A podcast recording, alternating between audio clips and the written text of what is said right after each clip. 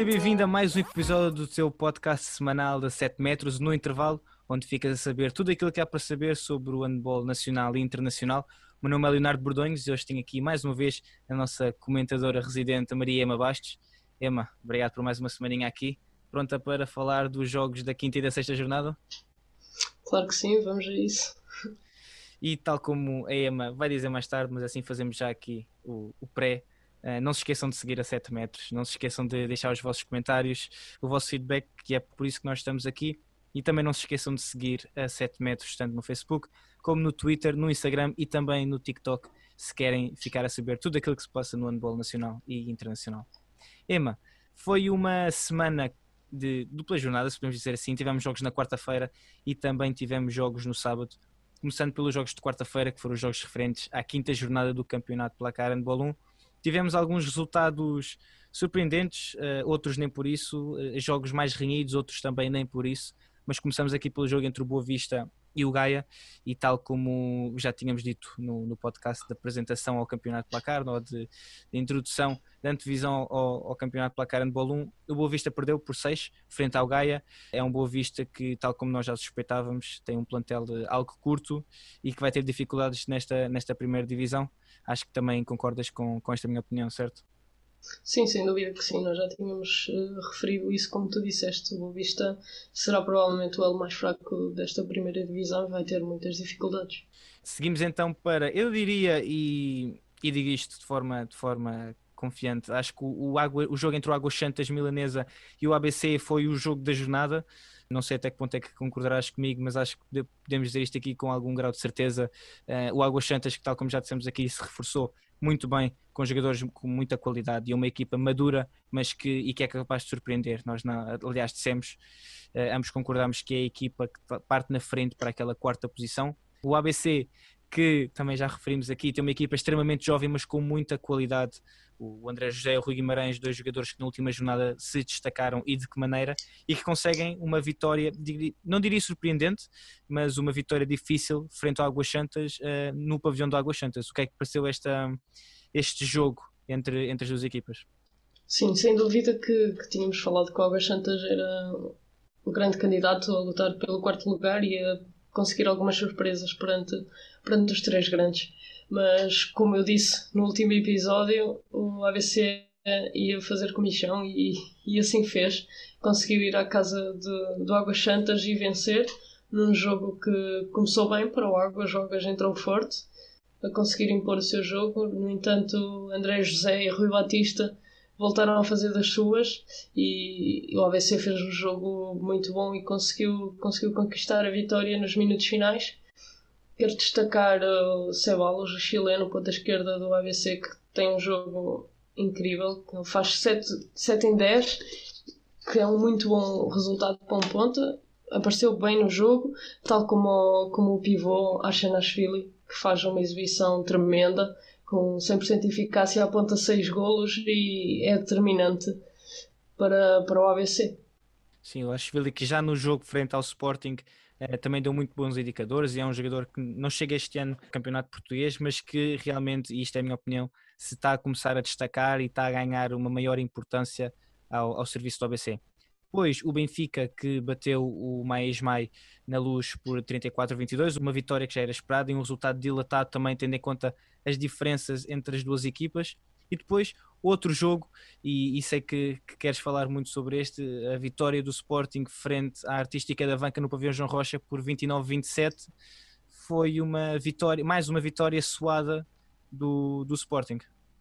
Sim, acabou por ser uma vitória suada do Sporting, mas uh, sem necessidade, julgo eu. O Sporting uh, teve um início de jogo normal, pronto, e depois conseguiu já no intervalo ir a ganhar por 4 bolas. Na segunda parte, naturalmente, foi conseguindo dilatar o resultado, uh, conseguiu vantagens de 8 golos.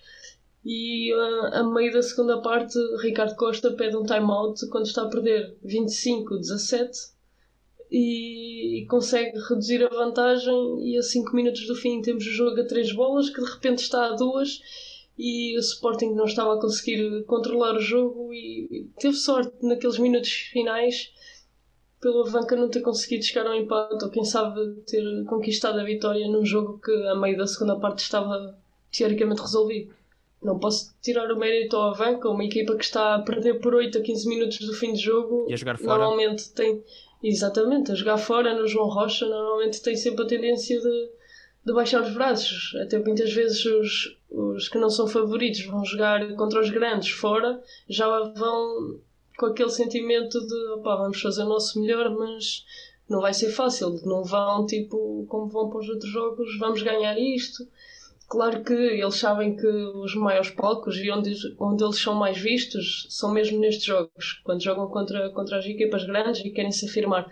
Mas normalmente um jogo a 15 minutos do fim, em que uma equipa que não é favorita, claramente, que a banca não está a fazer eh, das suas melhores épocas, está a perder por 8 e não desiste, vai à luta, tem todo o seu mérito, mas sem dúvida que o Sporting uh, deixou muito a desejar. Exato, e, e, é um Sporting que, e já, já referimos aqui em episódios anteriores e fizemos visto, Rui Silva muito crítica a algumas exibições da, da sua equipa que oscila muito, e oscila entre o muito bom e o muito mau, vimos né, no jogo frente, frente ao ABC, vimos nos jogos europeus, agora também nesta partida frente ao Avanca, que o Sporting mais uma vez vence por 29-27, mas que foi uma vitória extremamente suada e que podia muito bem ter, ter dado o contrário e termos visto uma vitória surpreendente do Avanca. Seguimos depois, quem não surpreendeu foi o Futebol Clube do Porto, que bate o Boa Hora no Dragão Arena por 34-22. Mais uma vitória esperada. O Porto este ano parece que a nível interno, poucas são as equipas que são capazes de fazer frente e temos visto um ABC, por exemplo, que tem dado excelentes resultados e tem, e tem dado boa conta de si e que vai jogar na primeira jornada frente ao Futebol Clube do Porto no Dragão e sofreu uma derrota extremamente pesada. Seguida, o jogo entre o Vitória e o Madeira SAD, que foi disputado no pavilhão Antoine Veles. Mais uma vez, deixamos aqui o agradecimento ao Vitória por, por ter permitido a 7 metros estar presente. E, e foi um jogo que foi um jogo difícil, digamos assim. Eh, a equipa do Madeira SAD sabe o que tem que fazer e isto é algo que também é preciso louvar uh, Paulo Fidalgo porque, porque a equipa sabe o que tem que fazer. É uma equipa que joga contra quem jogar, tem os seus princípios muito bem estabelecidos e, e não muda. E a verdade é que tem resultados. O, o mais uma vez, eh, oscilava entre a defesa 3-3 uma defesa algo profunda, o que afastava a, a primeira linha do, do Vitória da zona de decisão e, e, a verdade é que foi uma entrada com tudo do Madeira Sade e o Vitória simplesmente não tinha forma de contrariar e, e demorou muito até começarmos a ver um Vitória a, a, acordar para o jogo.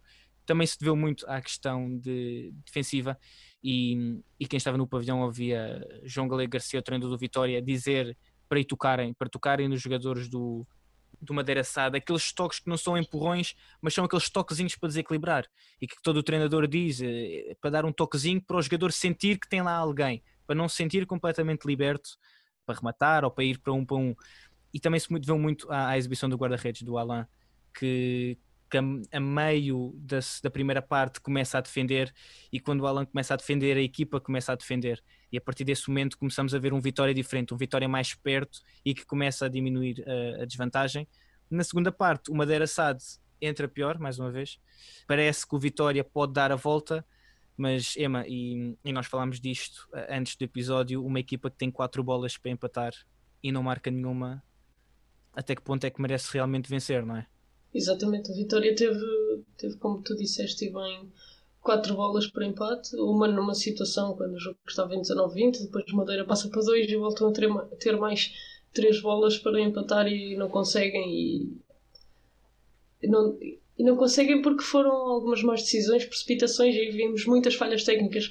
A Vitória comete e que não pode acontecer, como eu falei mais do que uma vez neste podcast e volto a referir, que acho muito mau o número de falhas técnicas que acontece não só no Vitória, mas em muitas equipas, em quase todas, sinceramente. Exatamente, e foi, foi um Vitória que penso, e já referimos aqui anteriormente, é uma equipa que é jovem. E essa juventude acaba por se fazer pagar em momentos-chave.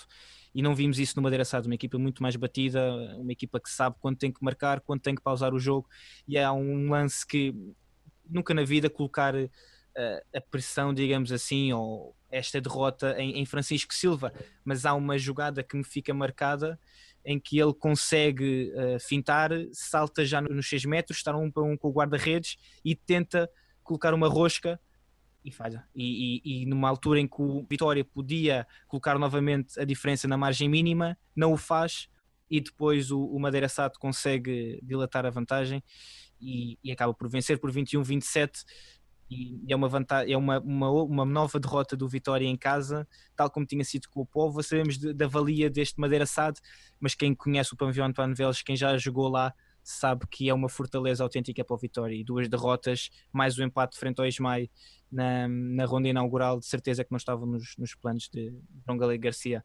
Ema, seguimos então para o jogo entre o Belenenses e a São Joanense. Mais uma vitória do Belenenses, desta vez por, por 8 golos. Sim, um resultado expectável. São, são equipas com, com objetivos muito diferentes nesta primeira divisão e o Belenenses a fazer aquilo que lhe compete e a vencer e bem o jogo e o último jogo que não se realizou e que está adiado, foi adiado para dia 1 de dezembro entre o Sporting da Horta e o Póvoa, uh, que não se disputou e seria então o último jogo desta quinta jornada. Passamos então para a sexta jornada, Ema, e, e mais uma vez aqui vemos, vemos resultados. Uh, eu não diria que temos resultados muito surpreendentes, porque creio que não o tivemos, uh, mas alguns jogos, uh, alguns jogos renhidos e outros jogos com vitórias mais, mais dilatadas, como aliás tem sido, tem sido normal. Começamos com o Gaia, frente ao Belenenses, o Gaia que recebe o Belenenses, e vemos um Belenenses que depois de várias semanas parado parece que entra a todo o gás e vence por um gol de diferença 26-27. Sim, sem dúvida que, que o Belenenses tem, tem, está neste momento com mais dificuldades do que as outras equipas devido à paragem que, que tiveram de, de cumprir devido à, à pandemia de Covid.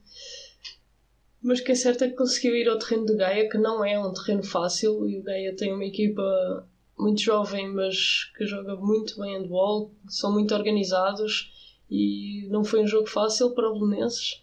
Muito disputado, conseguiu conquistar uma vitória que é importante para os seus objetivos. E o Gaia é uma equipa, tal como disseste, muito jovem, que também funciona muito na base dos empréstimos. E, aliás, quando fizemos a apresentação do plantel do Gaia, o professor eh, Carlos Rezende disse-nos isto, que o objetivo do Gaia é, é, pegar nesses jogadores que têm talento, que não têm talvez ainda lugar no, nos seus clubes de origem, mas que têm talento, têm potencial, e o Gaia quer, quer verdadeiramente prepará-los e, e fazê-los crescer, e é isso que tem feito, já o fiz em épocas anteriores, com, com o Ricardo Costa e falo agora também com o Carlos Rezende. O ABC que vence de forma clara no pavilhão Flávio Salete o Boa Vista por 31-21, Uh, tal como já dissemos, mais uma derrota para o Boa Vista que, que vai ter dificuldades um, ehm, mais uma vez e portanto também não faz sentido continuarmos aqui a bater no ceguinho, como se diz. O Boa Vista também é uma equipa que está na primeira divisão com todo, com todo o mérito, mas sabemos claramente das dificuldades que terá. O Ismael, que depois perde com, com o Águas Santas, Ema, mais uma vitória esperada do, do Águas Santas que continua paulatinamente a, a colecionar vitórias. Sim, Claro que, que é uma vitória para o Águas Santas, mas na minha opinião, o Águas Santas sofrer 30 gols com, com a equipa do Ismael não, não é de todo um resultado muito positivo. Acho que depois desta da derrota que falamos há bocadinho com o ABC, o Águas Santas entrou para este jogo ferido, talvez, e um jogo que poderia ter sido mais dilatado e mais tranquilo. Foi um bocadinho um quebra-cabeças, principalmente na primeira parte, mas felizmente o Águas Santas conseguiu trazer a vitória e que volte ao seu melhor nível. Quero só destacar aqui um número que eu acho completamente alucinante. Pedro Cruz marca 17 golos. Acho que isto é anormal numa primeira divisão. Confesso. Roça ridículo. Roça ridículo. 6 são da linha de 7, de 7 metros. Tem 100% de eficácia, 6, 7 metros. Ainda assim ele consegue fazer 11 golos fora da linha de 7 metros. E, e, na época passada, penso que existe um jogo frente ao ABC, que eu lembro-me de ter, de ter noticiado isto e que falámos aliás com ele, que ele marca 20 ou 21 Sim, gols. Sim, o jogo foram 21 gols. 21 gols. E, é, é, assim, um jogador que marca 21 gols numa primeira divisão. Uh, e, e, colocando, os, colocando os, os livros de 7 metros de lado, porque tal como tu dizes, 11, 6 são da linha de 7 metros, todos os outros não o são só por si marcar 11 golos num jogo já é incrível. E fazer 17 roça o ridículo. Exatamente. mas, mas exatamente, e, e Pedro Cruz é, é um dos artilheiros de elite do campeonato Placar Handball 1, é, é um daqueles jogadores que, que as equipas têm sempre que, que, ter atenção porque em qualquer momento ele pode, pode rematar e fazer a golo e isso, nisso ele é exímio. Depois, o... Mas ainda assim, desculpa estar-te a interromper, as equipas sabem que têm de estar em cima dele e ainda assim ele faz 17 golos. Exatamente, é, é, é, demonstra a qualidade dele, demonstra realmente a qualidade dele, a forma como ele, como ele consegue, mas também tem a ser dito... Um, o Águas também aproveita muito isso e sabe, e é uma equipa que se vê que, que aproveita e que explora as situações e o que é completamente normal e, isto é ninguém não, não estamos aqui a colocar a apontar dedos ao, Águas Santas. Se eu ou tu certeza que também tivéssemos um jogador dessa capacidade faríamos exatamente o mesmo é, é, seria parvo não o fazer. E, e, é, claro e temos que dar os parabéns tanto ao Águas Santas como a Pedro Cruz por, por aquilo que fazem época após época seguimos então para o jogo entre o Avanca e o Benfica e eu sei que tiveste a oportunidade de estar lá um, o que é que te pareceu, o que é que te pareceu este, este jogo? Sinceramente, eu gostei muito do jogo. O Avanca notou-se que tinha vontade de ganhar o jogo. O Benfica entrou forte logo com parcial de trajeiro. Ricardo Costa, para demonstrar mesmo essa vontade de vencer, pediu logo um time-out para contrariar a, a boa entrada do Benfica. A Artística conseguiu ir subindo, mantendo sempre atrás do resultado, mas sempre próximo e a lutar muito bem pelo jogo. O Luís não teve um dia assim, principalmente na primeira parte, mas apesar disso, o Artística lutou o jogo todo e foi um jogo muito bem disputado. Depois o Benfica, na, na segunda parte, conseguiu entrar mais forte fisicamente, aproveitou as transições ofensivas muito rápidas e o jogo 2 para 2 com o Paulo Moreno, que não é fácil de parar. E pronto, sabemos que o Benfica tem um plantel mais rico e naturalmente conseguiu sobressair-se e conquistar a vitória por nove bolas que não, não é um resultado que transpareça a dificuldade que o Benfica teve em Avanca, porque, tal como disse, artística lutou por todas as bolas e foi um jogo bastante interessante de se ver, mas como eu disse, o, o Luís não teve um dia assim na segunda parte teve muito melhor do que na primeira, mas temos o Gustavo Capdeville que na segunda parte faz mais defesas do que o Luís no jogo todo isso reflete-se sempre no resultado. Exato, foi, foi um jogo que, e que quem, quem acompanha a 7 metros nas redes sociais um, viu que com a Vanca, depois desse início menos positivo, conseguiu, conseguiu aproximar-se, apesar de tudo, e, e, tal como disseste, o Luís também não teve nos seus dias, infelizmente, como, como toca a todos Seguimos para o jogo entre o Póvoa e o Sporting. Desta vez o Sporting, uh, digamos que tomou conta do recado, venceu por 11 golos de diferença. Ouvimos depois, de, depois do jogo o, o, o experiente guarda-redes Humberto uh, dizer que o Póvoa pode dar mais do que aquilo que deu frente, frente ao Sporting, mas, mas foi um, um jogo e uma vitória que se, que se esperava. Seguimos para o encontro entre o Boa Hora e o Sporting da Horta. E, deixamos também aqui o nosso agradecimento ao, ao Boa Hora por, por ter eh, concedido a, a acreditação da imprensa. Também deixamos ao, ao, à Artística da Vanca por, por nos ter concedido a, a presença no, no pavilhão. Este jogo uh, entre o Boa Hora e o Sporting da Horta, mas não leves a mal, eu agora falar mais um bocadinho, mas, mas também tive, tive a oportunidade de lá estar. Um, e foi tal como já tinha sido no jogo frente ao Madeira Sade. Uh, e, e, ouvi, e, ouvimos isto no final do jogo, o treinador Nuno Álvares dizer a equipa é inconstante. E é uma equipa extremamente inconstante. E é uma equipa que por vezes não é questão do falta, eu não diria falta de qualidade, apesar de, apesar de termos ouvido o treinador eh, Nuno Álvares dizer isto né, depois no final, em declarações a 7 metros, ter dito que há momentos em que se nota alguma falta de qualidade, não, não creio que seja apenas a falta de qualidade, mas a equipa há momentos em que parece que desliga a cabeça. E, e dou um exemplo que me ficou, dois na verdade, o, Alexandre, um, que aliás tem-me surpreendido bastante pela forma como, na posição daquele defesa avançado no 5-1, eh, a forma como ele se entrega e, e, o impacto que tem na defesa. Mas há uma jogada na segunda parte em que, em que o Boa consegue cortar uma bola, a bola está a saltar dentro da área e o, e o Alexandre salta para dentro para tirar a bola numa jogada em que é preferível defender a linha dos 6 metros e deixar a bola para o guarda-redes, ou então pega na bola e atira pela linha, ou para longe, ou pela linha lateral. Eh, ele atira a bola de uma forma que acaba por devolver a bola ao Sporting da Horta e o Sporting da Horta, que na altura não tinha marcado gol, tem assim uma segunda oportunidade. E eu não me lembro se o Horta depois marca ou não, mas a verdade é que é algo que não pode acontecer. E na altura ouvimos o treinador a falar de falta de concentração, e nesse é um desses casos. E depois a ideia com que fiquei, e vale o que vale, é que há jogadores que parecia que, que, se passava alguma coisa, ou parecia que não estavam com a cabeça no jogo, jogadores que pareciam um pouco comprometidos, tanto, principalmente no ataque. E, e na, na, defesa realmente vemos essa intensidade da parte do Boa Hora, mas no ataque parecia um, parecia um pouco intensos, parecia um pouco ativos. E havia jogadores que isto vale o que vale, eu estou apenas a dar a minha opinião, parecia que estavam a fazer quase um frete e que, e que entravam, estavam um pouco ativos, corriam um pouco, movimentavam-se um pouco sem bola, e isso depois acabou por ter um impacto negativo no, no jogo e na organização ofensiva do Boa Hora foi a imagem que pareceu. E aquela posição de lateral direito é importantíssima. E, e eu diria até que, que é uma das maiores lacunas deste plantel do Boa Hora. E, e, e, pronto, e foi o que foi. Um, o Miguel Gomes do Sporting da Horta tem uma grande exibição.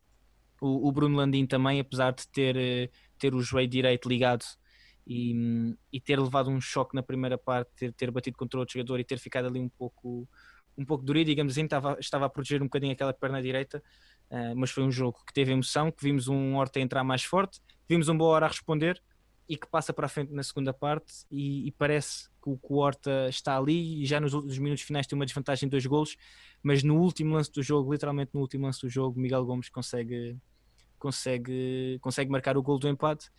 Emma, um, olhamos para esta equipa do, do Horta uh, e, e o Horta eu vou dar a minha opinião, uh, tem qualidade. O Gacevic esperava mais do Gacevic, uh, pareceu-me o lateral pareceu-me um pouco ativo, pareceu um pouco intenso, uh, mas e nós já falámos disto. Concordas com aquilo que, que o Alvarez diz? Há, falta alguma qualidade a este, a este boa hora? Tem a ver também com a juventude? O que é que te parece de, desta equipa?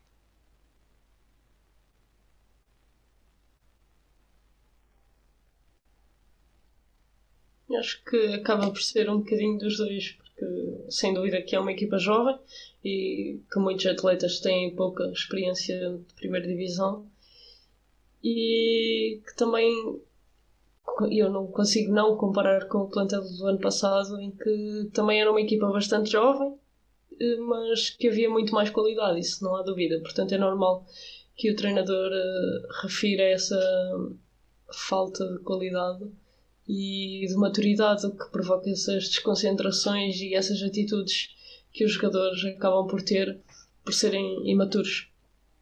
E mais uma vez, e eu tentei defender até certo ponto a questão das falhas técnicas que tu disseste uh, e que tens vindo a frisar em todos os episódios, uh, alegando, e eu defendia dizendo que podia ter muito que ver com, com uma pré-época diferente, mas a verdade é que neste jogo vimos várias falhas técnicas, várias maus passes, um, bolas passadas sem saber para onde, para onde, se o jogador está lá ou não, uh, e isso não pode acontecer. Não pode acontecer.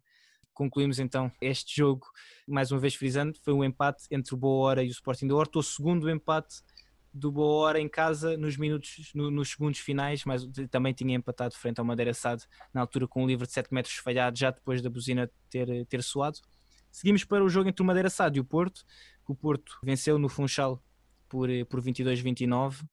Ema, um Porto que mais uma vitória, mais uma exibição e continua com o pleno de, de só vitórias neste campeonato. Sim, e assim continuará até que que venha alguém cometer alguma proeza, porque o Porto está claramente a crescer desde o início da época, ainda não está ao nível que estava na época passada, mas acredito que lá chegue e quero só destacar aqui o Martim Costa que tem, tem se vindo a afirmar e teve muito bem também neste jogo com Madeira. Ele, apesar de ser muito jovem, estar a jogar uh, pelo, pelo Porto, não tem medo de nada, nós já o conhecemos e assume e assume bem e é uma mais-valia para este Porto que infelizmente para já não pode contar com o Rui Silva.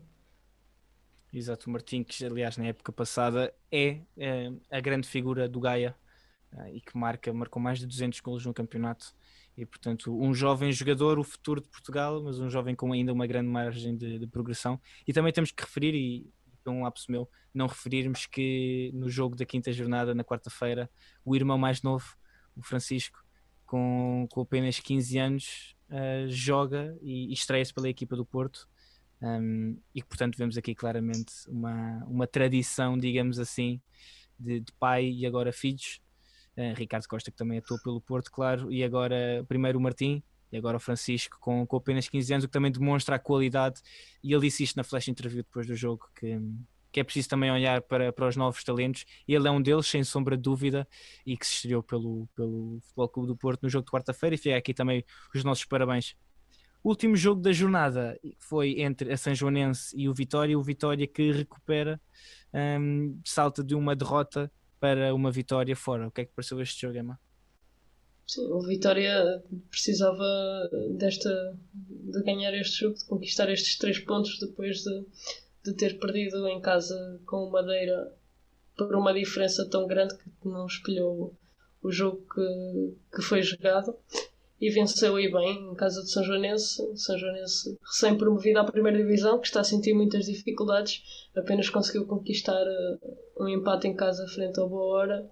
E neste jogo não, não teve grandes argumentos para conseguir fazer frente ao Vitória, apesar de no final, nos últimos 10, 15 minutos, ter conseguido aproximar o resultado. Subiu novamente a sua defesa 3-3 muito profunda, quase a primeira linha a defender muito próxima do meio campo, o que criou algumas dificuldades ao Vitória, que também tomou algumas decisões precipitadas e o Pedro Martins levou também vermelho direto nesses instantes, então o jogo ficou ali um bocadinho confuso e a São Joanense conseguiu aproveitar isso e aproximar do resultado, mas a vitória não esteve em causa.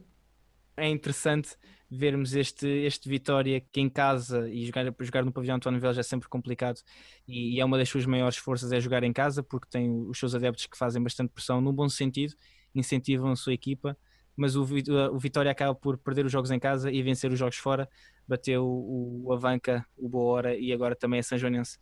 Emma, foram então estas as duas jornadas que se realizaram esta, esta semana, uma na quarta-feira, outra no sábado. Não esquecer também que vamos ter jogos europeus já esta semana, se tudo correr bem. O Porto vai enfrentar o Molpic Cheged no jogo de quinta-feira, dia 15, portanto, quinta-feira, dia 15, pelas 19h45 no Dragão Arena. Ema, um Porto que hum, em casa também tem tido algumas dificuldades, perdeu frente ao Elverum, consegue ganhar o jogo frente ao Meskov Brest, agora recebe o Mopic Cheged, hum, uma equipa que também não nos podemos esquecer que tem tido alguns sustos por causa, por causa do Covid e que, portanto, também já teve alguns jogos adiados. Assim, de forma muito curta, o que é que achas que podemos esperar deste, deste Futebol Clube do Porto? Acho que podemos esperar um Porto mais, uh, mais Porto do ano passado, se é, que, se é que possamos dizer assim. Acho que vai, vamos ter um Porto mais forte do que tivemos, principalmente no jogo com Álvaro, e assim tem de ser.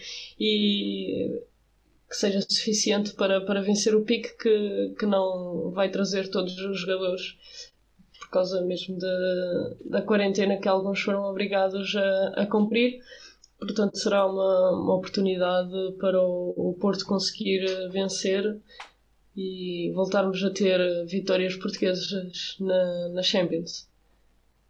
Exatamente. Ficam então aqui também os nossos desejos de, de uma vitória do Porto porque é sempre bom para Portugal termos as nossas equipas e tendo em conta também aquilo que a seleção vai fazer depois no Mundial 2021, ainda melhor é termos os nossos jogadores com essa competição extra e, e ganharem essa, essa pedalada que, que, os Jogos Europeus dão. Emma, obrigado mais uma vez por ter estado aqui comigo. Uh, queres deixar a tua mensagem a quem está a ouvir agora? Claro que sim, a mensagem que tu já deste spoiler no início do episódio. Eu avisei.